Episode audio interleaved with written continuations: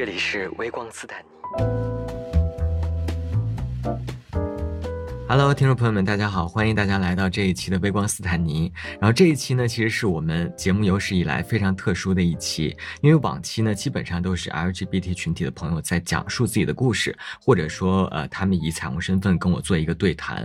那么今天我们请来的两位受访嘉宾全部都是直男，那么其实我们也是希望以他们的视角去聊一聊，作为一个直男啊，如果被彩虹男生喜欢上的话，他们内心到底是。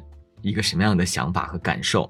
因为过往呢，其实包括我自己啊，包括很多人都在节目里面分享过，作为一个彩虹男生，可能此生很难逾越的一关，就是可能都会有喜欢上直男的或长或短的一个阶段啊。然后我们听了很多就是彩虹男生视角的心路，所以我们今天就是换一个视角，我们来听听。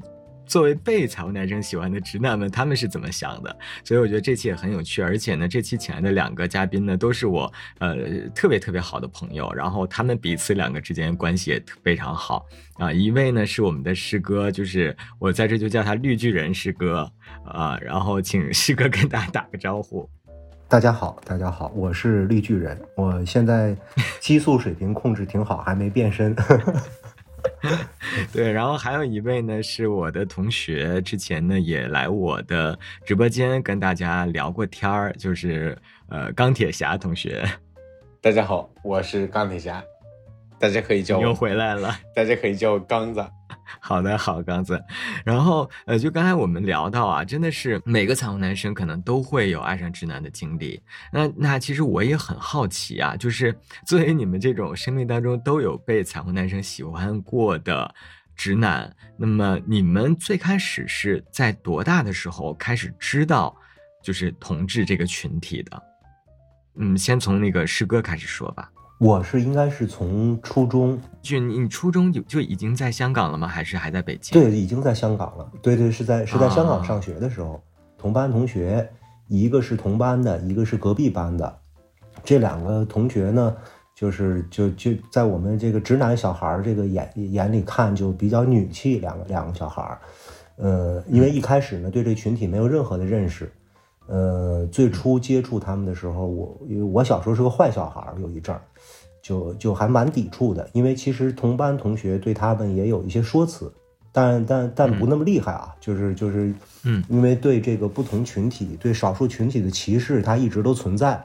那那我是因为也不了解，所以也也对他们态度蛮恶劣的。嗯嗯，最恶劣能到什么程度？最恶劣的是，最恶劣的时候是，当然也有一些私仇啊，呃，不仅仅是因为这个，最恶劣的是他发卷子，把卷子发给我，往卷子上吐痰，最最恶劣的时候。问题他发的不是你？对啊，对啊，所以最后我做，所以就傻嘛，就又坏又傻嘛，这傻跟坏是不分家的嘛，最后还自己吃亏啊。呃，你这样，OK OK，好，我明白。所以其实相当于是在你的青春期刚开始发现就是身边有同志的时候，其实对他们是很排斥的，对对吧？就就还是跟大多数人的那个固有的观念差不多。对，是的，嗯嗯，也也，我我我现在没法把它归结成，就是说这也没人教你，嗯，也算是模仿吧，因为大家都讨厌他们。那那可那我也就跟着一起讨厌呗。是是是，你说的这个其实就让我想起那个我曾经听过梁文道老师的一期也是播客节目，然后他在里面就说到他人生当中有一件非常后悔的事情，就是也大概也是在上中学的年代吧，然后他们班里也是有一个就是其实跟他关系蛮好的，然后但是有点女性化的一个男生，呃，然后那个男生就一直在被别人欺负。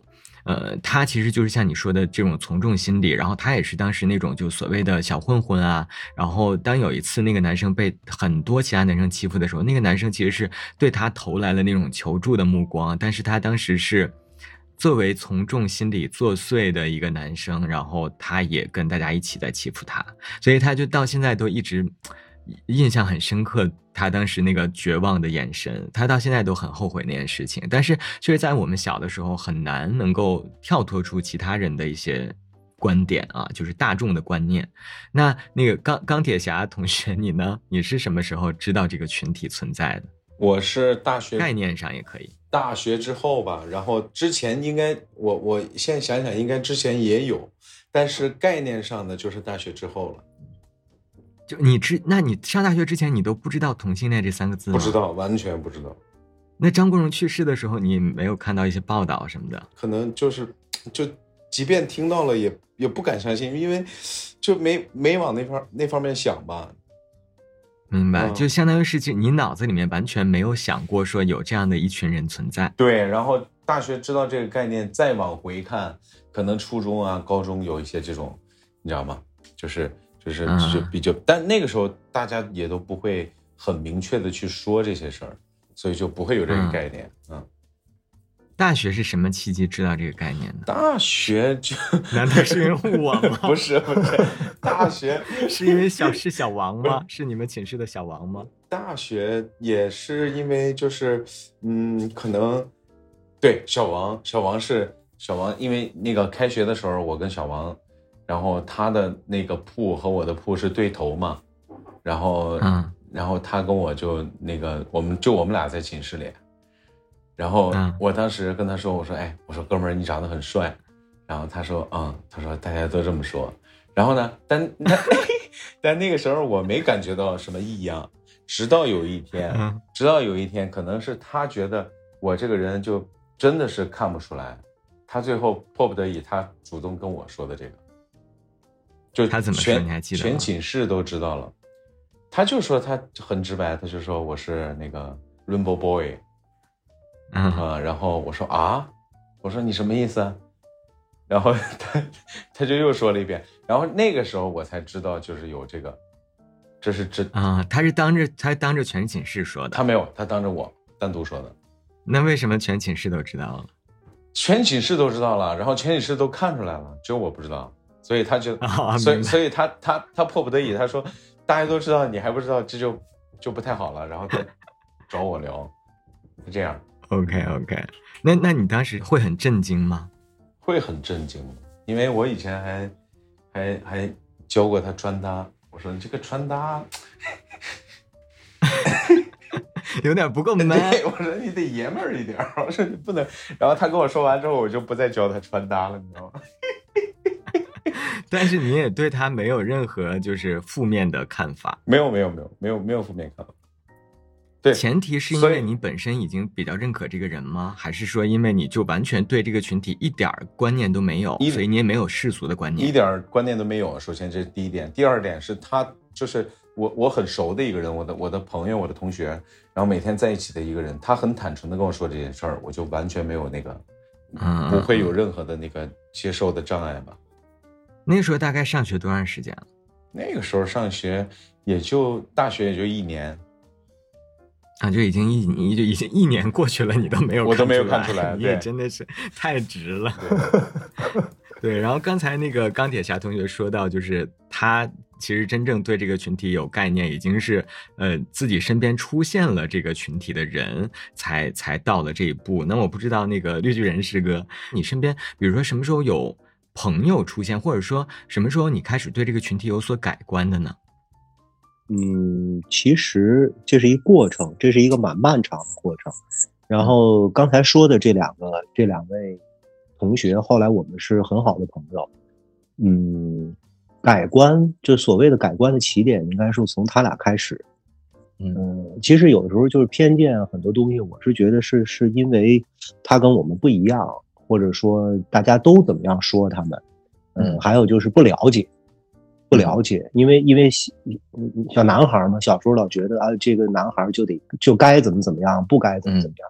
然后后来跟这两个人慢慢的，学校有很多的活动，然后我们接触越来越多了，有有普通话普通话的这个这个社团，有这个戏剧社团，然后呢有这个大家还定期一起出去野营、烧烤，然后慢慢的我们就成为朋友了。成为朋友之后，发现他们俩非常好。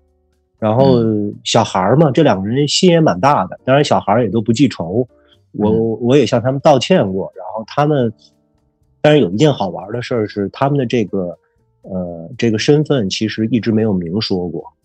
嗯，一直都没明说，一直到到毕业，到高中毕业，我回北京，我们同学录都还留了联系方式。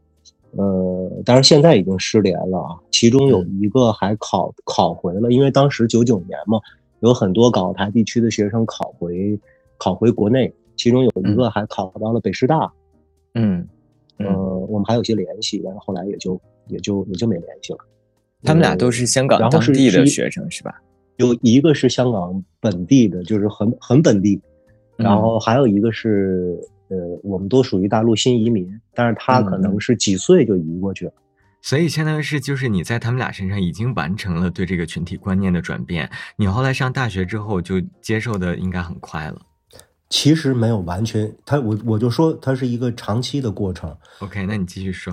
嗯，因为那个时候完事儿呢，就是这个这个事儿告一段落呢，我接接受的只是他们俩。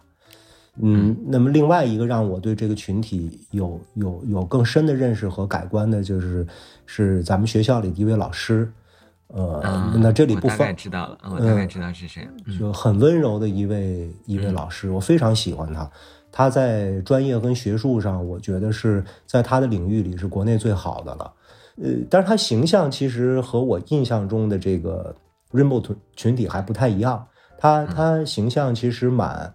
蛮蛮蛮朴素的，然后也也没有在穿着打扮上去去表露自己的这个这个特征，嗯，声音非常好听，我太喜欢他的声音了。他说话像蔡琴，他说话像像老有这个蔡琴歌声的那个感觉，嗯，就很沉稳，对，很动听，然后很温柔，嗯，人也很温暖。然后呢，那个是一次工作的机会，我给他做助理。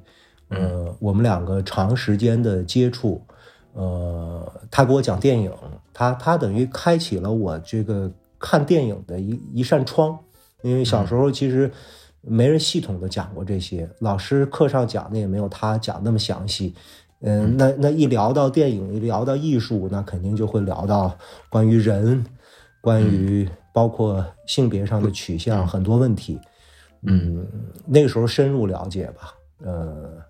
有一个细节，我记得就是呃中午他离学校很近，有一个宿舍。然后呢，我有时候帮他处理一些文件，就跟他一起回宿舍。然后呢，他中午有的时候会换衣服，他换衣的衣服的时候会跟我说说，呃，你那个呃转过一下头，我换一下衣服。嗯，对。然后他也没有跟你明说他的取向。呃，他太明了，他就不用明说了。他有有还有一些很好玩的事儿啊。他有一次应该是一个纠缠他的中年男士又来骚扰他，然后他说：“来，你帮帮我，今天晚上他非要约我吃饭。”他说：“这个人很无理啊，我要让他彻底死心。”因为我那时候也也他 也年轻嘛，他说：“嗯，你你一会儿咱们一块儿跟他去吃饭，你坐我旁边。”然后整整个吃饭的过程他就。故意的跟我感觉很暧昧，帮我夹菜，然后然后把对面那个中年男士气得火冒三丈。就你还你还当过挡箭牌这个角色？对对对，然后那个中年男士吃一半就气走了，然后我们俩笑笑了好久。明白明白，所以就是呃，到到这位老师这个节点，其实你已经跟这个人群算是走得很近了。对，但是说实话。我还没有完全接受，也只是在心里的某一部分接受了。哇，你的心路好漫长啊！再后来呢？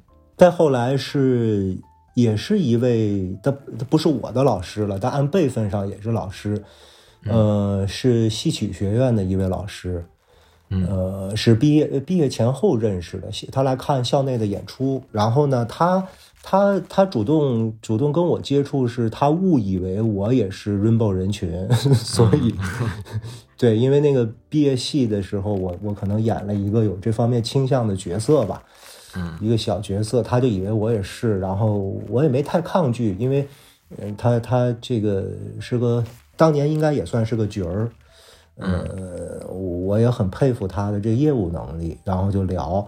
聊了之后，后来就又熟了。熟了之后，因为他是他算是国内这个 Rainbow 人群的第一批人。他说，嗯呃，就是他说他小时候这个人群是被当做精神病，要去要去医院接受各种非人的治疗。对，而且那个年代还有鸡奸罪啊什么的。对，然后流氓罪。嗯，对他给我讲了很多他自己和他身边朋友的故事。嗯，有一天晚上他跟我讲了很多，听得我心里也是很很受触动，嗯，很受触动。然后等于接触他之后，对这个人群又有了深入的了解。嗯，其实其实最最终真正能完全接受，还是因为你了。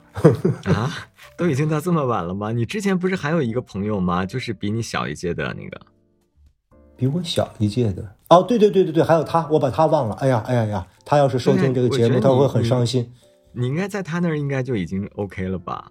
还是因为他从来没有跟你们就是非常明确的表表露过自己的情况？对，因为嗯，他怕影响他工作，他不明，他不明呢。我去他家，然后他也很喜欢喝酒，我们在一起聊天。呃，我我我我第一次发现他是那个去他家，我们在一起喝酒，然后呢，我去他屋里拿个东西，结果呢，我喜欢看别人的书架嘛，结果他 结果就是他那个书架上正对着我那一排全是关于。Rainbow 人群的历史啊，然后一些心灵继位啊，然后有一些什么小说啊，全是这方面的书。我当时就因为他跟我我前面说那两个人还不一样，因为他应该是呃不他我不知道能不能说这他是一啊，他不是他不是零。嗯嗯，对对，因为所以这个他外部特征上就就不是那么容易看清。嗯，对，跟他也是一个跟他也是一个重要的过程。你刚才说的这几个人里面有没有，就是你觉得对方对你有意思的？都没有，我们都是朋友。那什么时候开始出现，就是就是喜欢上你的 gay？喜欢上我的，我觉得那个都，我都，我现在不能确认那叫不叫喜欢。嗯，我觉得有没有可能是因为你比较这个。迟钝啊，在这方面，因为按理说，就是以你当时的那个外形来说，迷倒万千少女的，应该就是这几个人，应该肯定多少有对你动心的吧？除了那个一以外，没有，他们都我我好奇过这个事儿，然后他们都很开诚布公的说，你不是我们喜欢的类型，你不要害怕。OK OK，那 那你到一一就一直到什么时候才才才有？就是相对来说，至少在你心里。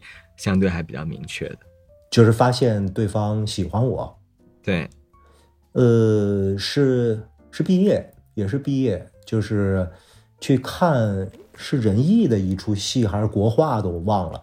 当时看完戏之后，呃，走散场，然后我还记得，我到现在还记得那人的形象，那个形象真的很好，一米九快两米的大个子，然后呢，长得就是。《三国演义》老有一个形容叫其貌甚伟，就是这伟岸的伟，高高大大、方方正正、浓眉大眼，身材又很好，一看就是经常健身的那种。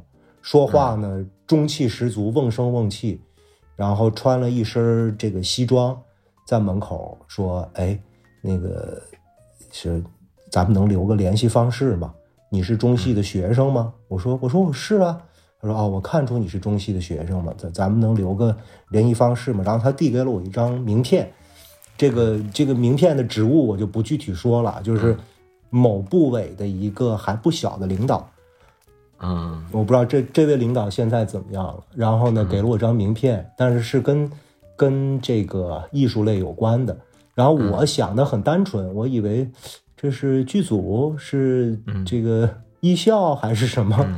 因为我那时候毕业也在想，想接下来的出路嘛。我然后对方又年龄比较比比我比我大，我就留了方式，然后聊一聊那个戏，呃，就就回家了。回家之后，从此之后就不太对了。他总是给我发这个早早上好，晚安，吃了没？然后然后天冷了让我加衣服，然后。但是我觉得他他也挺有意思的，这个人这个人我现在想想蛮纯情的，就是他没有说约我出来，从来没有。嗯，他他后来，但让我觉得过分的，就是他去欧洲旅游，应该是多少个城市，可能应该是公干文化交流吧。然后他到一个地方就给我写一首情诗，写的好吗？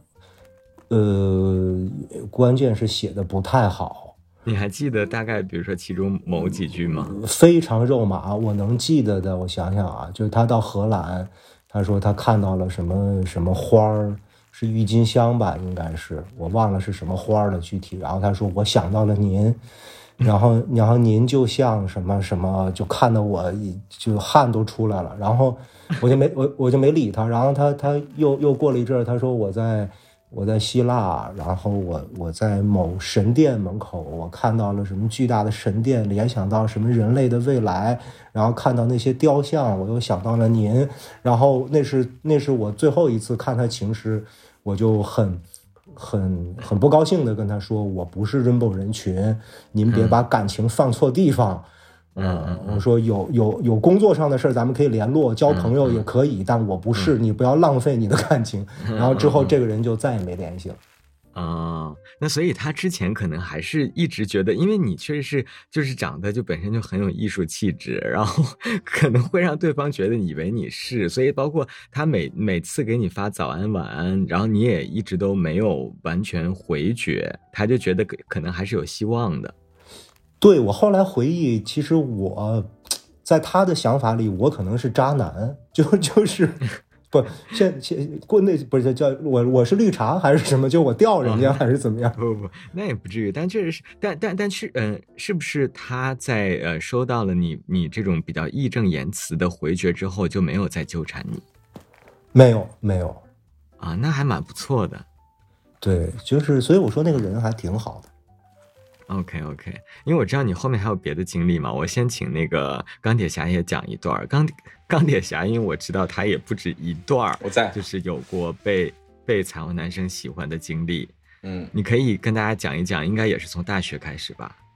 嗯，大学对，然后大学就大学的一个同学嘛，然后那个时候就就就如果啊，如果如果咱们这么说，如果说他特别。会女性化或者怎么着，让我察觉出来，那我也，那我我有可能就不会那么，就是，比如说，呃，去那个，呃，还去去主动或者怎么着，就比如说一起吃饭呀或者怎么着。那但是那个时候问题就是没没有让我感觉到他特别的女性化。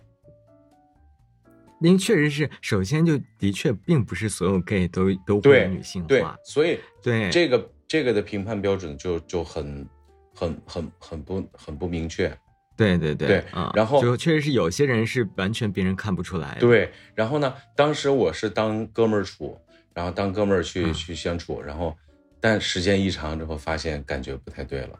你跟他成为哥们儿，大概是在你知道小王是 gay 以后还是之前？之后吧，因为那个时候我们寝室真的是，你知道，我们寝室还有一个。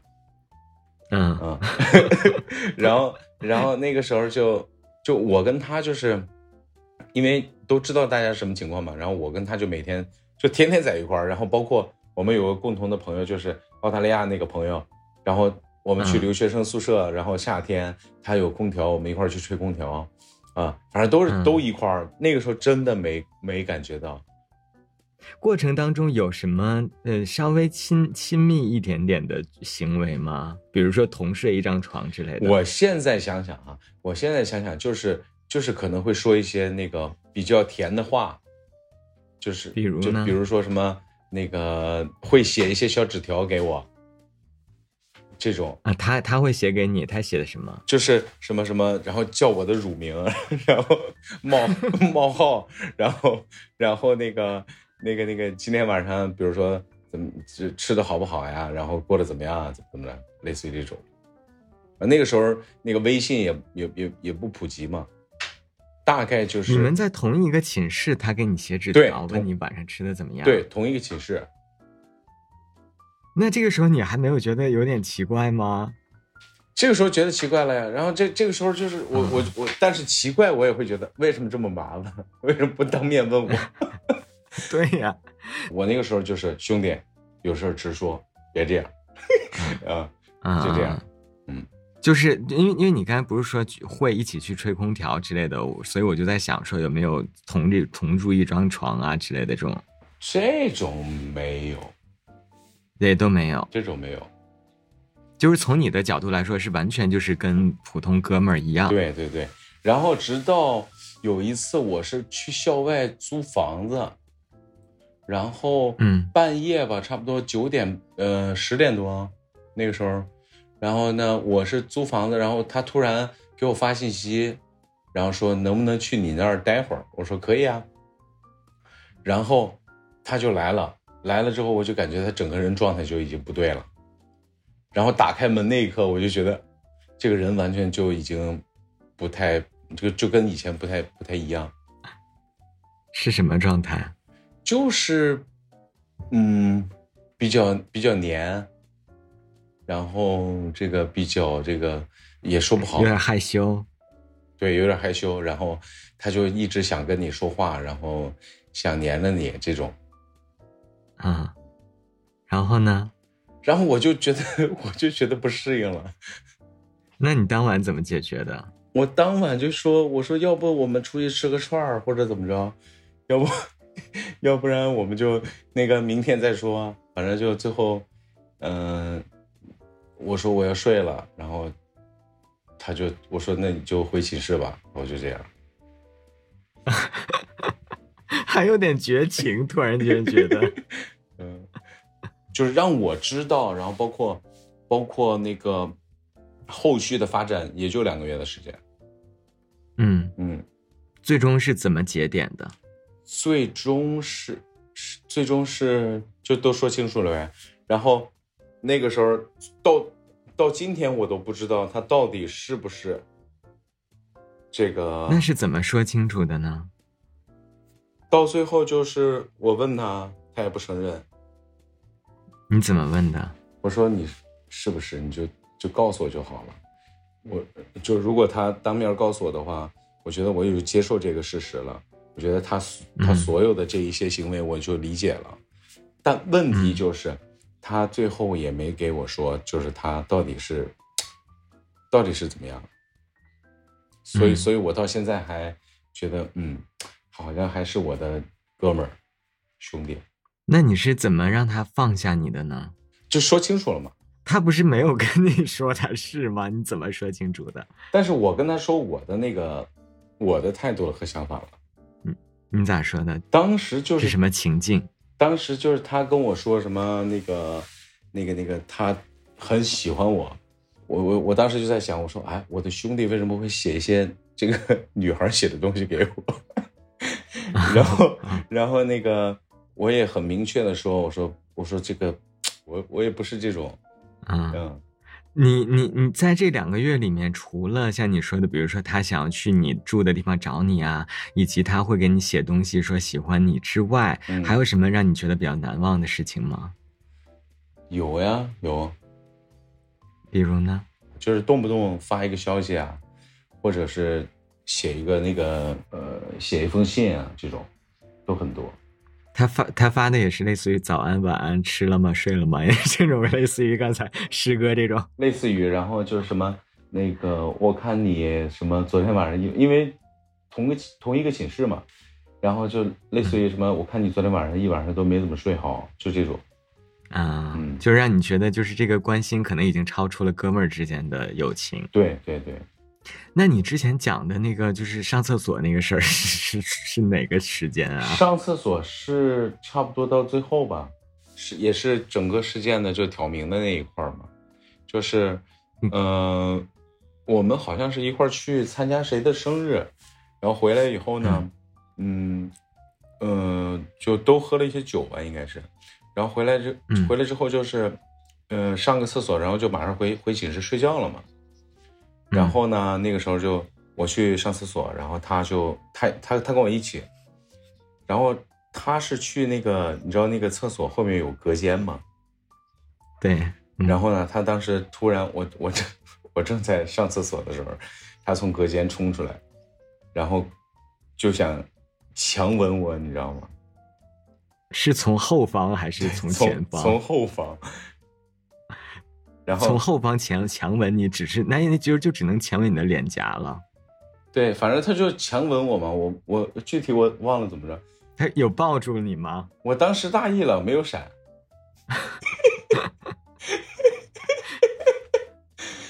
我也我也所以他抱住了你。我也忘了具体是什么情况了，呃，好像是要抱、但没抱住那种。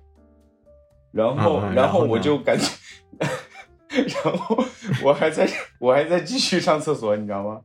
然后呢，我就感觉非常非常尴尬，然后恼火，呃，让我觉得那要不然就直接挑明说嘛，你又不挑明说，然后嗯就就这样，我觉得不太好，那你你当时是是就是撒腿就跑了是吧？撒腿就跑啊，尿完了吗？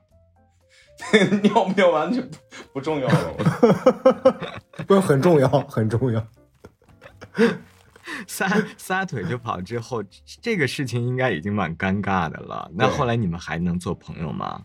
后来我觉得，对，所以这就说到那个问题上了，是就是如果说我们所有东西都摆在面儿上说，都说都说说明白了，我觉得这个东西是还可以做朋友的。嗯，然后呢，我是觉得，那我现在想，他肯定是哈，那出于某些原因，他为什么不说？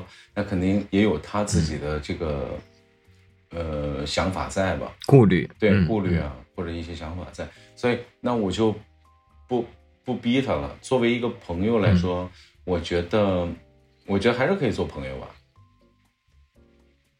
这件事情是念到大几的时候？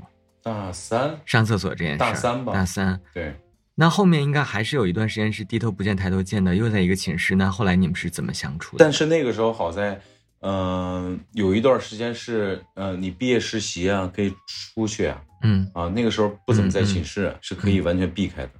所以相当于是，其实上厕所那件事儿是一个很重要的分水岭。就在那之后，呃，嗯就完跟之前的关系完全不一样了。，对对对对，嗯嗯，嗯但是，嗯、现在我们还偶尔发发信息什么的，这都很正常。对，因为已经这么多年过去了。对对对对嗯，他应该也都放下了。对，对，就是就是归根结底哈，就是如果如果他像那个小王一样哈，嗯就提前说了这个问题，我是能接受的。嗯大家开开玩笑啊，或者怎么怎么着，我是都能明白。但是，就是如果他不说，然后一个直男可能就会把他当成哥们儿那么处，因为有有很多、嗯有很多直男朋友也会这样相处的。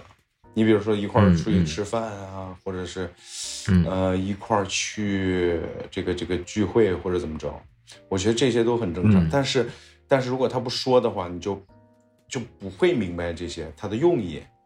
啊，他可能会觉得是这个，我我能明白他，但是其实我是不明白的。嗯嗯嗯嗯，这件事情就是，嗯，当时我作为不是你们寝室的人，我都知道，嗯，所以就是应该是整个寝室的人都知道吧？对对，应该是吧？那其他人对他是有有什么态度吗？其他人对他没什么态度，因为你们寝室这样的事情很多。其他人对他，我觉得应该，我不不不，我觉得其他人应该是先于我看出来他是什么样的。我觉得，啊，对，那当然了，就是我可能都先于你，对因为我是真我是真看不出来。嗯。嗯，，OK，就那那在你们俩就是基本不联系之后，其他人也没有任何过问，嗯，没有，没有，没有。嗯嗯，明白明白，所以这呃就基本上这一段是不是就告此段落了？对对，嗯，好，那那个我再回头再问一下那个绿巨人师哥，嗯就是你刚才说完的这个在仁义遇到的这个，嗯，我我们应该叫他什么呢？嗯，嗯，给他起一个代号，我们叫他雷神吧。雷神。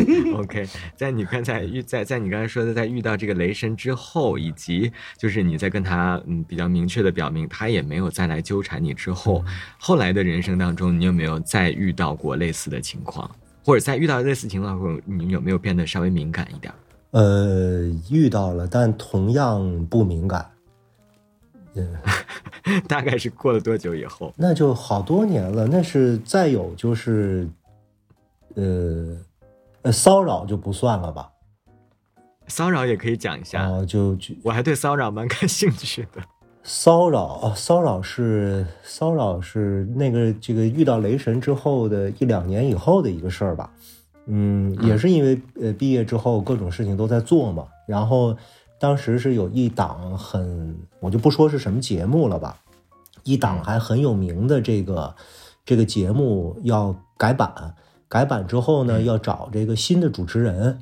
嗯，然后当时是我就去了，我就去了，他肯定也有一个初选嘛。然后最后就剩下我和另外一个当时还比较知名的演员。那那我就没抱希望嘛，我我毕业没多久，一个小孩儿，人家都已经成名了。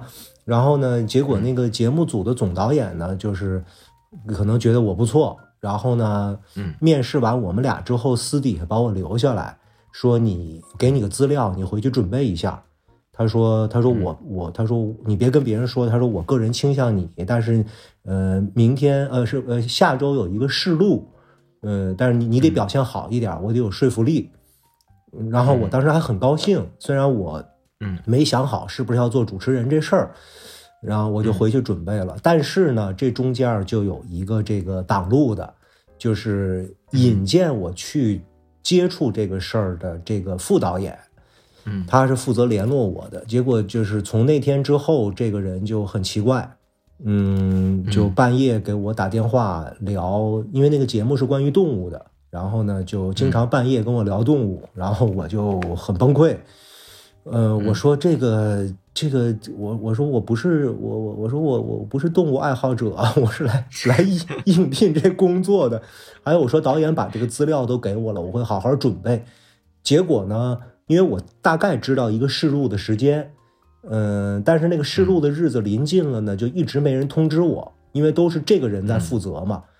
嗯，结果就是在试录之前的头天晚上半夜，应该是头天晚上半夜，他给我打电话说：“你现在到我这儿来，我得给你好好上上课。明天就是试录了，你要表现的好一点，我给你好好讲讲动物。”那话反正说的就很动物，就我就有点抗拒，我就已经很生气了。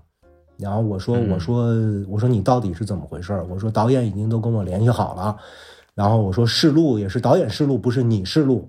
然后他也跟我玩横的，他说那你自己看着办吧，你今天晚上不来就是放弃机会，啊，嗯嗯。然后果不其然，后来呃第二天说是第二天试录，但时间地点都没告诉我，这个事儿就不了了之了。呃，当然那个演员。那个有名的演员，据我所知，后来也没有，呃，竞争上，好像是另外一个人做了这档栏目的主持人，呃，但是当时这个这个人是肯定是挡了我一把嘛。嗯，这应该算是就是娱乐圈里面常见的潜规则事件了。对，这个应该就是潜规则事件。嗯，对。还有其他被骚扰的事件吗？其他的骚扰事件就没有了。这个是比较让我记忆深刻，并且觉得很恶心的一件事儿。呃，对对，像因为像像这种就是所谓的潜规则啊之类的，就是不管是任何取向之间，其实都是让人会很反感的事情。对，并不是说他是 rainbow 人群，而是他在用自己的职权在做这种事儿。是是，那你后来就是你刚才说的，就是呃，除了骚扰以外。还有什么事情？呃，再有就是一，应该是咱们 就是你说，就是你说依旧不是很敏锐的。呃，就是就我想想，这是哪年？一九年巡演在上海，嗯，演完第一场回酒店，然后遇到了一个外国友人，呃，一个一个一个老头儿。然后呢，他在酒我出酒店门，我是回了酒店之后出出去去超市，我出酒店门，他进酒店门，然后他把我截住了，呃，就跟我聊天儿。然后呢，我那阵儿也没多想，我以为是看看了这个戏的观众的，因为因为剧院离着呃酒店也不远。然后聊了一会儿，发现他不是，没看过这戏。然后呢，我就。当时聊的也不错，我就想这个，哎，没准能拉拉观众，让他买票。嗯嗯 嗯，他是个澳洲人，澳洲在在在这边工作，然后是来出差的。然后他具体什么职务，我英语太差了，我没听懂，但应该是一个就是专家呀、学者之类的。嗯，这老头形象很好。这个如果非给他一个代号呢，我觉得叫他肖恩康纳利比较合适，呃，因为因为长得确实挺像肖恩康纳利的，嗯，然后聊的时候大家聊的也也也都也都很自然，呃，来做什么的呀？为什么来上海？然后，呃，然后我跟他说了说关于戏的事儿，嗯，但是我英语非常差，然后，呃，他把话题就是往更深入了去引，聊聊双方的，就是他他问我年龄，我说我三十八，嗯，我当时三十八嘛，然后他就说说啊，他说你有三十八，说看着你像二十八九，我说我三十八了，然后他问我家庭，然后我说呃妻子啊，然后我有一个儿子，然后。所以这也不能怪我不敏感。他说他他结婚几十年，他有两个女儿，然后他也是做文化的什么的。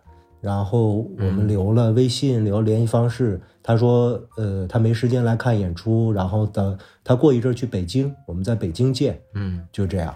整个这个阶段大概聊了多长时间？是一直在酒店楼下大堂聊的吗？酒店门口有一个坐着的可以抽烟的地方，他也抽烟嘛，我们就边抽边聊。大概聊了多久？有哟，时间还不短呢，怎么也得半个多小时。那过程当中，你都没有想过说这个人就是一直到聊完，你都没有看出来他到底是什么目的和动机？我以为就是交朋友嘛。嗯啊，对，因为因为以前，嗯，包括在香港上学的时候，也也，就是跟外国友人这个聊天，这个做朋友也挺多的。就是他们有的人是这样，就就就聊起来了。但是他们会会拦住你吗？一般人不太会拦住你吧？可能比如说，如果两个人都在那抽烟，然后聊起来了，这个算比较正常。他突然拦住你，这个对这个事儿很奇怪，我后来觉得很奇怪。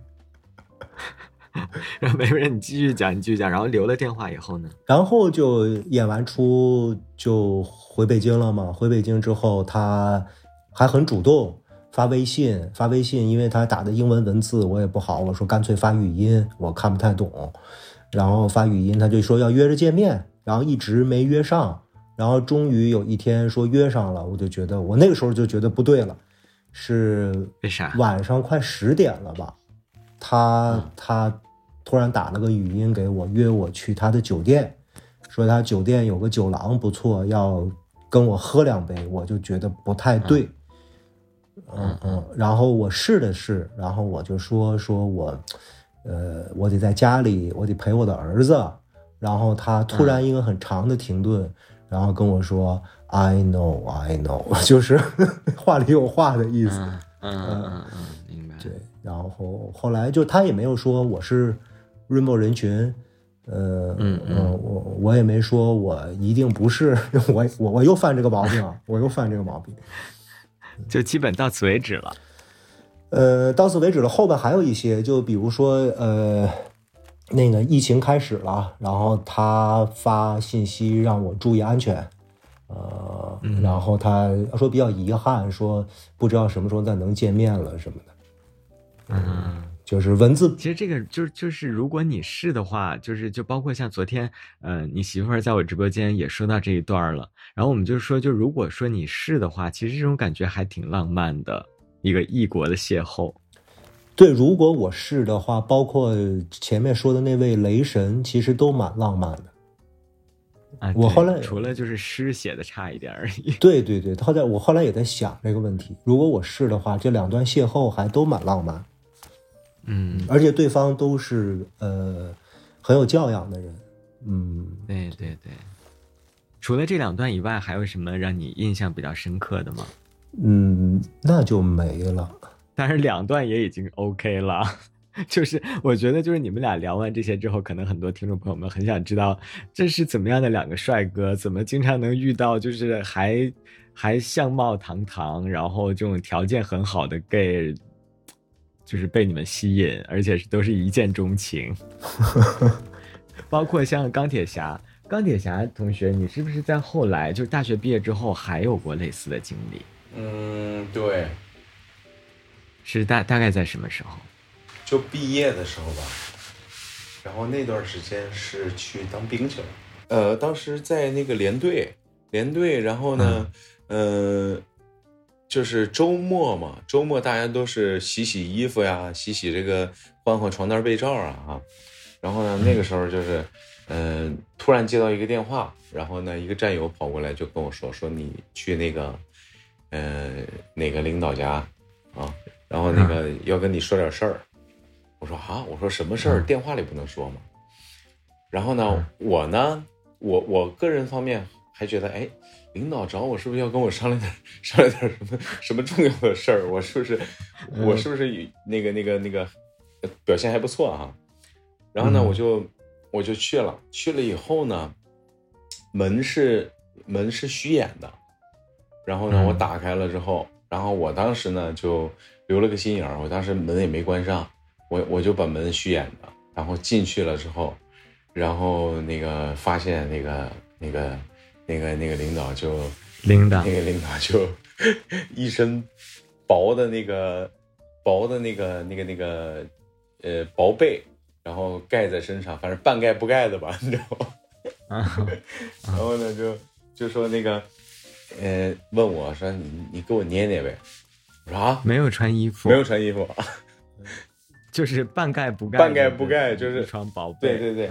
就是就是，其实它它盖不盖都一个效果哈，然后呢就，你刚才说一身，你知道吗？我还以为是什么一身纱披在身上，没有没有，就类似于类似于，就那个背，反正就就它盖不盖的，就是反正一样，它可能就搭在那个肚子那儿啊，然后呢是正面吗？我忘了，我忘了正面还是背面，你都不记得了？他是趴着还是仰着？他好像是侧着，侧着背上我嘛，然后头。头拧向我，然后跟我说：“啊，怎么感觉要让你画，要让你画像的感觉？”我我对对对对对，有泰坦尼克号这是对对，有种让我画像那个。然后他说：“他说你给我捏捏。”然后我我印象特别深，我说我不会。然后我说我不会，然后反正就类似于什么，他就问我说：“你这个这个以前没有经历过吗？”哈。就我就是就是有没有有没有这个这种经历？我说没有，我说从来都没有。然后不正常人不是应该问说捏哪里吗？我说我不会啦。还是说他已经指了想让你捏捏哪？没有没有，他没有明确指，他就说你帮我捏一捏啊。我说我不会，然后他就他就说哎，他说先你们这个应该经常出去捏呀，怎么怎么着哈？说说应该会捏。我说我真不会，我说我。我哪儿能出得去？我说我天，在部队啊，然后那个反正最后就找了个辙吧。我说我开饭了，我说要不回去吃饭，我说我说没人给我打饭，我没饭吃了。然后刚好那门不是虚掩着的吗？然后我就 撒腿撒腿就跑。我靠！你人生第二次撒腿就跑，人生第二次撒腿就跑，真的，我靠！那他整个过程当中一直都是以这个就是 Rose 的 神这个体态在对着你，对 Rose 的体态，完了之后还有还有还有那个命令的口吻，就整个过程大概僵持了多长时间？大概也就不到十分钟吧。所以就是你一直就是说你不会，然后他对我我不会我不会，然后站得很远，你知道吗？嗯，我害怕呀！我靠，那还好，就是他并没有站起来，或者说并没有就是这个对你实行下一步的动作。对，没有，所以就是就就就只是语言上，对对，语言上对。OK，所以这这这也还是比较比较比较那个什么。嗯，那那就是在此之前或者在此之后，你都没有感受到他对你有什么嗯跟对别人不一样的地方吗？呃，没有吧？因为像这种，就是我觉得是随机的吧。就是他，他也并没有说很中意你，所以把你叫过去。没有，没有，这这种绝对不会，因为他是中意中意你啊，不像就是之前大学里那种，不可能的，就是就是可能随机啊，就是这种，你知道吗？但肯定还是觉得你不错。那这这。这不错的人多了，那肯定是不错的，对吧？所以他可能今天叫你，明天叫别人，反正谁捏了谁就捏。对呀，谁捏谁就捏了。我靠，这。OK，我懂了。那那就是在此，在在你拒绝他之后，他后来也没有再为难你。嗯，就是在后来的日日子里，没有没有没有没有没有没有，这都没有。那还不错，那可能是就是他他比较经常被人拒绝，所以如果为难也为难不过来。对对。在此之后还有吗？你人生当中两次撒腿就跑的经历之后，后来还有在此之后，那我就要感谢一下那个谁小王了。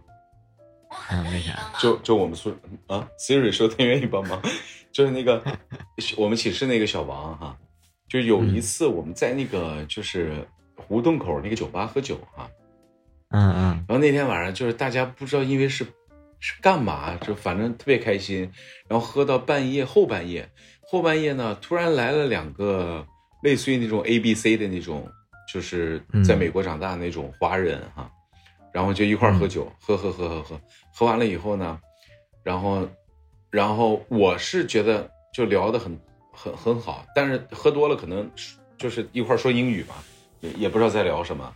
反正最后加了那个，当时没有微信，当时是手机号码，然后就发信息嘛，嗯啊，然后嗯然后就喝完之后就回去了。回去以后，第二天我醒了以后，那个小王就跟我说，说你昨天晚上那两个人就想就想跟你，就那意思再再去喝点儿或者怎么着啊。然后呢，我呢就就我我已经全都不记得了。然后当我醒来以后呢，他们确实发信息给我说今天晚上在哪儿在哪儿吃饭。然后那个小王就说你别去，我说为什么？他说他说就就他拿他的那个那个那个，因为因为我因为我真的什么都看不出来，而且我可能我可能喝多了我也忘了。然后呢，他嗯他呢就就说这两个人就是就是就是那个目的 Gay 目的很明确，说你要是想去你就你就你就表明身份你就去。我说我说那行，我说我知道了，嗯。说还有一次这种经历，对小王有没有说，就是他们那他们俩目的很明确，叫你去，难道他们是想要三 吗？嗯，不知道，嗯，就前天晚上，也就是你后来没有问小王说，那前天晚上他是通过哪些细节看出来，或者他看到了哪些？他就说他能看出来，但他没说具他具体什么事儿。嗯他然后然后哦，他说那个他说呃，他先问的我，他说是不是发发信息给你了？我说对。然后他说对，嗯他说昨天晚上就看出来了，然后就跟我说说说说，所以我觉得这个，你看我的我的我的朋友我的同学还是可以的，他会他会去帮你去筛选一些这个信息啊什么的，会去跟你说，对对对对对对，是是，因为因为他了解你，然后他也知道这些事儿，对，对，然后我不知道，就是比如说其他的呃，包括尤其是其他行业呀，嗯，或者说在其他的地域的直男，是不是人生当中都还是多少遇到过类似的情况啊？我不知道，反正我觉得你们俩的情况是我听起来觉得很精彩的。然后接下来呢，就是我们可以就几个话题来聊一下。其实刚才呢，嗯，呃，这个钢铁侠同学也说到，就是可能有一些直男会不经意的，就是容易让对方有一些误解。其实这个事儿吧，就是之前网络上，呃，就至至少彩虹群体还挺流行一个说法，有一个词叫做“直男的小把戏”。然后呢，就是其实就是两边可能都有一些误解啊，所以今天我们就讨论一下，所谓直男的小把戏一般是指什么样的情况呢？就是说他明知道呃对方喜欢自己，呃，但他也知道自己不可能跟对方怎么样，但是呢，他就是不去明说，他就是还蛮享受别人喜欢他的这个过程，而且呢，他可能甚至还会故意的呃做出一些就是跟对方还蛮亲密的举动，所以也就是因为这样，还是造成了很多就是同志也就也蛮受伤的，所以我不知道你们对这种事情怎么看呢？就所谓直男的小把戏，但是可能是彼此之间有一点误解。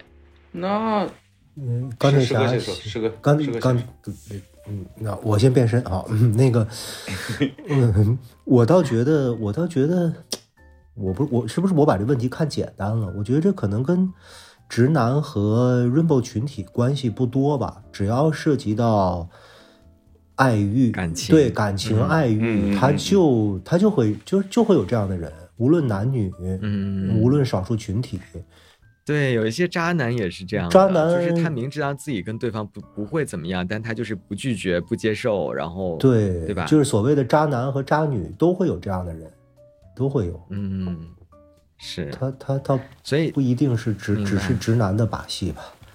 嗯，来，然后我问你们两个这个比较灵魂拷问的一个问题，当然可能也会稍微就是，呃，禁忌一点啊，比如说包括像国外啊、监狱啊，呃，或者说嗯部队啊，国外的一些部队啊什么的，就这种全部都是男生呃见不到女生的地方，相对来说会比较容易产生一些呃非同志之间的产生的同性性行为。嗯嗯假如在你们俩身上啊，比如说，就好比说我们把你们放在一个孤岛上，这个孤岛上呢就是全是男的，然后呢，那么比如说其中如果有这个还还比较白白净净的男生的话，你们会被逼到那种程度吗？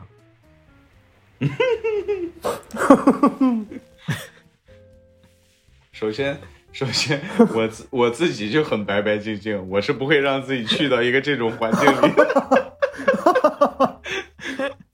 然后，然后再再，嗯、如果如果真的去了这个环境里边，我想我想方设法也会跑出去。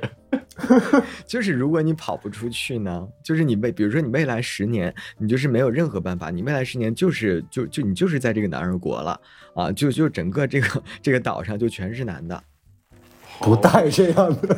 跑不出去，那也不能。我估计我会想办法去去去去那个活下去吧。所以，所以相当于是你是不会这种，因为呃，就是周遭全部都是男性，而这个就是就是呃，发以发泄为为为 为主要目的的对，不关系，不会不会、啊不会有这种，嗯，绿巨人呢？我我不知道，因为这事儿他咱们预设也也没法真的把自己放到那么一个极端实验室。但我我觉得我觉得不好说，因为有些东西可能是天性跟本能。因为像你说，嗯比较挑战人性，其实也不是，因为其实这种行为，同性之间的这种行为也好，爱也好，其实是个传统。嗯从嗯从从古希腊时期开始，这就是个传统。嗯嗯咱们国家更是，咱们国家其实，呃，古代不避讳这个东西。对一些君王啊，包括再后来可能有一些富人啊、达官贵人啊什么的，对，但是他这里边可能又分，他有的是同性恋人群，有的并不是。对对，就是他还是异性恋，但是呢，他可以可以转嫁。当当你说的，就比如说像钢铁侠这样白白净净的这个，钢铁侠在我在我眼里真的不算白白净净。钢铁侠，我觉得我说那白白净净大概是我自己这种，但是、嗯但是白呀、这我同意。我就是就是就是有点书生气啊，就是那种感觉。对，如果说你说只有男的，然后呢，这个对方形象上也是你说的这样儿，然后大家这个灵魂上又相通，然后爱好又一致，那没准时间长了，那就那个啊，就那什么了，没准。其实我觉得我我我我我以我个人啊，因为我我我之前还是有有过跟一些就是跟直男的一些感情经历嘛。以我个人的经验，我觉得啊，其实大多数男性应该还是会有可能的，就是在就仅仅在这个生理层面上啊，就并不是说就是在感情上。嗯，我嗯我对吧？我我我可以举一个例子，我身边有一个比钢铁侠还直的，是我一发小，他已经直到我都觉得他有些粗鲁了。呃，但是他有一年遇到了一件事儿，当然这个人现在已经不在国内了，他移民了。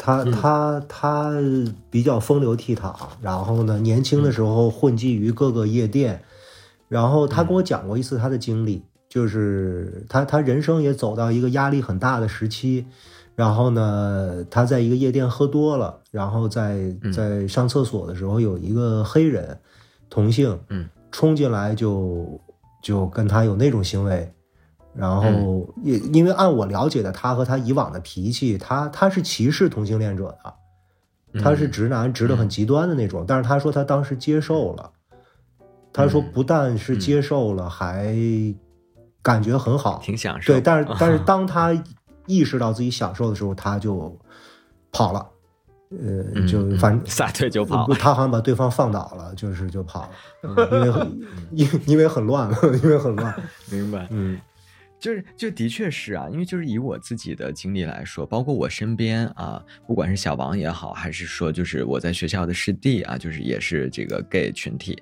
嗯，以他们的一些经验也好，其实嗯，大多数直男在一些特殊情况、特殊时期、特殊环境、特殊心境下。是还是蛮有可能会跟同性发生身体上的一些关系的。我我觉得这可能也是为什么，就是包括像美国，因为咱们这边可能没有具体的调查。我记得美国那时候有过一个调查，那个数字比例非常高，就是很就是在男性里面可能恨不得百分之六十以上。都有过跟同性发生多多少少的身体关系，但是但是他们一就不影响他们是直男，嗯啊，所以就是但这确实是钢铁侠可能就属于就很直啊，就很直直直中直直中直啊，对，然后就我我大概也知道，其实其实我刚才问你你们俩这个问题，跟我想象中也差不多，跟我想象中答案差不多，嗯，因为我可能我可能从根儿上就觉得这个。比如说，呃，如果说关到一个岛上一个监狱里，然后呢都是男的，那就想方设法处成哥们儿呗。嗯哼，那你生理的问题怎么解决呢？生长时间生理问题就自己想办法解决。自对，就自己也能解决吗？对自己能。然后，那你每天看着一群老爷们儿也没什么生理反应，我觉得。然后，然后就想办法就赶紧游出去就行了。你是一身反骨的人啊，就还是我我命由我命由我不由天，我就是要跑出去创造机会，对，对对对对。而且你你你这种假设不成立，你在孤岛上吃不饱穿不暖，你不会 你不会琢磨那些事儿。对对对对对。但是你现在国外那些监狱，他们生存环境也不好，还是国外监狱都还蛮好的，是吗？那咱也没蹲过，咱不知道。不知道，不知道啊。然后，呃。其实还有一点啊，就是像我呀，还有我身边有一些，包括我在网上看到有还还是蛮多彩虹男生，从小到大经常会听到一句话。其实我经常，其实我还蛮想问，就是说出这种话的直男到底怎么想的？呃，也不是说怎么想的，是他们大大概什么样的心理活动？就是我听过不止呃五个人以下，至少超过五个人吧。就是有跟我讲过，大概意思就是说你是女生就好了啊，或者有的人可能会说到，就是如果你是女生的话，就是我们，我我我就会娶你之类的，就类似于这种意思吧。如果你是女生就好了，我们就可以在一起了之类的。就是而且我后来发现很多彩虹男生都。他们在人生里都是，呃，经常会听到只有直男跟他们这样说。我靠！所以我不知道，就是一般会这样说的直男，你们觉得他们是什么样的心理活动？终极渣男。嗯，同意。要不然就是假直男。他为什么这么说？首首先说为什么会是渣渣男这个点？他他怎么可能？他说出这句话，首先，那要是你是女生就好了。他怎么可能？他从这个这个人的生理的。那个、那个、那个那些方面就不可能变成女生，对吧？对啊，对吧？那他需要的是这个人的情感的一个，呃，一个一个慰藉，还是是需要一个女生的这个呃特质呢？女生的身身身体呢？对吧？那他说这个话就不明确嘛，对吧？他可以说啊，我希望你陪在我身边，我需我需要这份感情，但是我不需要这个这个。呃，你的身体或者怎么怎么着，对不对？嗯，对。那他这个话说的就非常非常模棱两可，我觉得，我就就反正就很渣这个话。但当然，他们一般就是后半句的潜，就是潜台词，一般都是说，就是就是你如果你是女生的话，就是我们就可以在，我就可以跟你在一起了之类的。那这个话，或者说我可能就会很，那他说我们就会很，那他说出这个话的这一刻，他肯定就是不想跟这个人在一起了，我觉得。所以 那是肯定，所以所以所以所以他才会这么说，或者说这样的人心里很弱小。就是说，刚才钢铁钢铁侠说这个渣男啊，这渣有很多种。嗯，我觉得这样的人，他不就是在把对方当备胎用吗？嗯，他可能甭管他是异性恋还是同性恋，他可能想要的爱情没有，然后身边他人就是这样嘛，就是都需要别人去陪伴，然后身边又有这样一个。愿意为他付出情感和时间的人陪着他，然后呢，他又他又舍不下这份陪伴，然后就就就说，哎，你要是怎么样就好了。我觉得这样的人，嗯，对这样的人，关键时刻会背叛朋友的，这样的人不明白不值得交啊。就是让对方觉得他好像是对自己有情有义啊、但是呢，他那个假设其实是一种无法逾越的。对，就是你也不能否认说他是不是真的有情有义，他可能是真的情感上有某种依赖，但是但是这样的人，这个这个关键时刻他一定跑。嗯嗯对嗯，但他对，但刚刚师哥说的那个情感上的依赖，他具体依赖什么呢？是这个人从这个人他需要他得到的情感的一种安慰，还是什么？但是他一般这种呢，就是属于两个人就是从心灵层面、嗯啊，就是交流的非常好，嗯嗯嗯就是有点像，可能有点类似于可以做 soul mate 的感觉。嗯但是呢，他可能又觉得，呃，他在身体上嗯无法这个满足自己的取向。对啊，那那那那那对反正我我是觉得就是，甭管是这个同性恋人群还是异性恋人群，大家现在千万不要被这个 soul mate 这个词儿骗了，对对对对对，没没有那么多对对 soul 对。对对对，所以其实这个呃也可以归结于我们刚才说的那个话题，就是有一些渣男直男的小把戏。其实这句话也算是其中的一个案例。对，我同意，对吧？嗯，还有一种情况啊，就是当然就是呃不是说你们啊，但是这样的直男还蛮多的。还有一种情况，嗯，就比如说呃，我假设啊，我有一个粉丝，他那个在寝室出柜了，嗯出柜之后呢，然后我很多身边的那种普信男，第一反应是啊，那你不会喜欢我吧？就这样的人还蛮多的，你们可以体会这种感觉吗？嗯，就是当当当他看当当他知道身边一个人是 gay 的时候，他第一反应是他不会喜欢我吧？但这个是你是指的是他出柜的第一时间就跟第一时间第一刻，第一刻就跟这个人说了这个吗？对那那那我觉得这个是成立的呀，就是他他很有可能会问这个，你不会喜欢我吗？为什么呢？就是就是就是我跟你出柜，不代表我是因为喜欢你才跟你出柜对啊。，有可能是想那，就是他是想倾倾诉一些这个事情啊，但是那个、嗯那个嗯那个人的第一反应是你不会喜欢我吧？这个是我觉得也是正常的。首先，他是他说这个话的嗯意思就是，我可能不是，你别想太多。但是他可能就是普信男或者怎么着也好，他他用这种方式来说，嗯，我觉得是这样，嗯嗯，所以还是比较可以理解的。可以理解。我觉得我觉得可以理解。啊、对如果是第一这个刻、第一时间就他跟他就他直接对这个人说了这个话，我觉得是可以理解吧。对你对，为什么你你只对我说，你不跟别人说？而且出柜这么大的事儿，你你啊，他可能也跟别人说了，哦，不是说就是包就对对对，就包括可能是跟同寝室的人一起说的之类的。嗯，哦这种情况，这种情况哦，你说的是当众说了之后，这个小群体里就会有普信男，普信男们就会说、哇不，他不会是喜欢我吧？你说的是这样是吧？对，类似于这种情况。当然不不就不一样的情况都有，这种情况反正经常发生，所以以至于在我们这个群体里面，还比如说我在抖音上还看到有人学啊，就是就是他们会觉得，呃，有一些人啊，因为就是可能他自己本身条件非常的。就是完全不可能被人喜欢上的那种条件，然后就是这个彩虹男生就会心想，你也不看看我，我就算喜欢男生，我也不会喜欢你呀、拜托你能不能看看你自己的什么情况啊？就这种，就像是你喜欢女生，也并不代表所有女生你都喜欢啊，也一样的，我喜欢男生不代表我所有男生都喜欢。但对，所以很就经常会有人吐槽。但这个心理，我觉得这个事儿是个还是个群体意识上的恶性循环。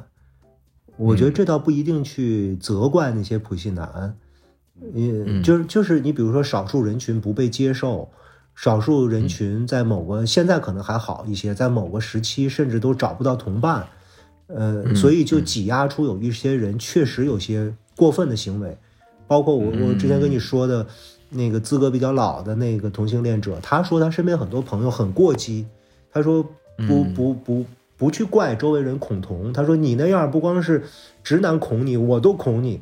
他说他说他说你也不能怪罪这些人，他说因为他们没办法。嗯嗯。我觉得这是个恶性，就是有一些恶性循环，对就就我明白你意思了，就是其实是因为因为确实是呃，任何一个群体都有三六九等嘛，嗯。然后有的时候可能有一些害群之马，他们反而是更容易被人看到。嗯呃，就包括早年很多媒体上，就是会有很多对这个群体的不好的一些事件妖魔化的报道对。对对对，所以就是会会让一些人本身就呃产生这种恐惧。嗯对，其实如果有一天这个群体完全公开了，有有真正的属于这个群体的，哪怕是就是不管是交流，还是哪怕是电视台，哪怕是当然我说这太理想化了，到那一天的话，我觉得这些问题都会都会化解，或者说都会减轻。嗯嗯，每一期到最终我会问一个问题，就是有没有什么想要对这个群体的朋友们说的话，尤其是一些比较年轻的，并且可能没有被身边的人接纳的，或者他们非常担心未来不被身边人接纳的这一群彩虹男生或者彩虹女生。就是我觉得第一就是坦诚嘛，就先说出来哈，就自己的事儿自己先说出来。当当然那个说出来这个可控制的范围要想好，就比如说有些人他可能会打岔呀，或者是会这个图谋不轨啊，那这些这些人可能就就不要跟他们说。但是如果说你信任的范围之内，你先说出来啊，那说出来至少有有有一群人会会去支持你。至少是嗯嗯啊、生活里啊，或者是这个这个每天都能见的人啊，然后嗯、呃他们会支持你，我觉得这个是很重要的，先迈出第一步嘛。然后就是嗯、呃就是也一定要有一定能力，并不一并不一定说呃说了这个之后就可以呃就是让大家来过太太过于关注自己，从而呃忽视自己的能力，也一定要做一个。呃，有能力的人嘛，我觉得，嗯，嗯，就是在其他方面也是可以被别人认可的人。对对对对对，嗯。嗯，其实这个也是我一直都比较鼓励大家的，对。就是，啊，因为其实人和人之间啊，你有没有隔一个心里面的很重要的那个秘密啊？嗯其实是就是对方是很能很容易能感受得到的。对对，如果你一直是在瞒瞒一件，对你瞒一件很重要的事情的话，其实对于两个人朋友之间的亲密关系也会有很大的伤害，嗯你也很难交到真正知心的朋友。嗯啊，而且我是觉得，就算是你你你误判了这个人，比如说你觉得这个人是可以呃可以接受你的，或者你觉得这个人应该是可以托付的，但是这个人呢可能伤害了你，或者他不能接受，那无非就是不做朋友了嘛。因为我是觉得跟家长相比，家长是你无法选择的，你只有那一对儿家长，但是朋友这个事情你还是可以选择的。嗯如果那个人就算是真的不接受你，你早一点知道他不接受你，你早一点你们俩不做朋友，那也是及时止损啊，你再去交别的朋友就好了。对，这是我一直我的观点也是这样，嗯嗯，就跟跟你比较类似。嗯然后那个那个绿绿 绿绿绿巨人，那我觉得可能就是对，当当然前提是年轻，然后刚刚认识到这个问题，就是可能更重要的第一层是先在心里接受自己吧。就是有的时候可能并非是外界在跟我们去对抗些什么，可能有的时候嗯更重要的是我们心里先先真的坦然接受自己，因为人是特殊的，就是人每一个人无论性向，其实大家都是特殊的。我们有的时候恐惧，或者说愤怒，或者说不安，都是因为发现自己跟别人不一样。嗯嗯其实作为直男，我也有过这个过程，但就当然它反映的地方不一样。但是先，当然当然我我是无法感同身受那样的勇气啊，但是嗯那需要有勇气去接受自己。然后还有就是说我我是觉得要会保护自己吧。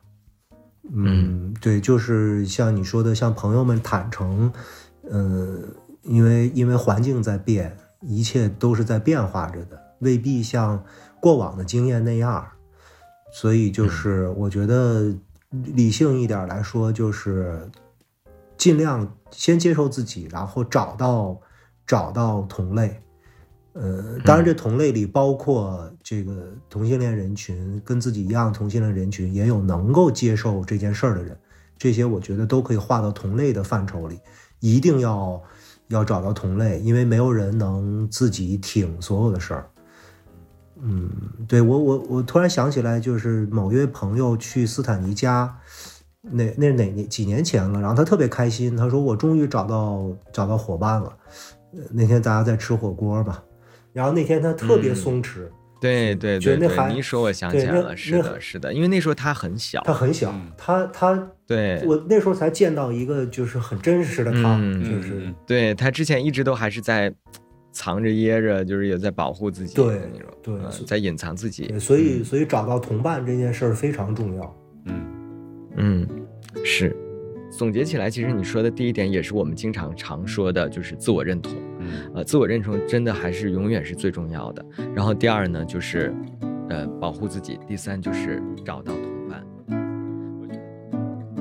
感谢收听本期节目，你可以在喜马拉雅、哔哩哔哩、网易云音乐、小宇宙、猫耳 FM、荔枝播客和苹果播客上找到我们的往期节目。期待你的点赞、订阅和分享，你的支持是我们走下去的动力。同时，也欢迎你将自己的故事投稿至彩虹微光的全拼 at 幺六三 .com，用分享点亮微光，让我们看见不同的彩虹人生。我是斯坦尼，我在这里等你，我们下期再见。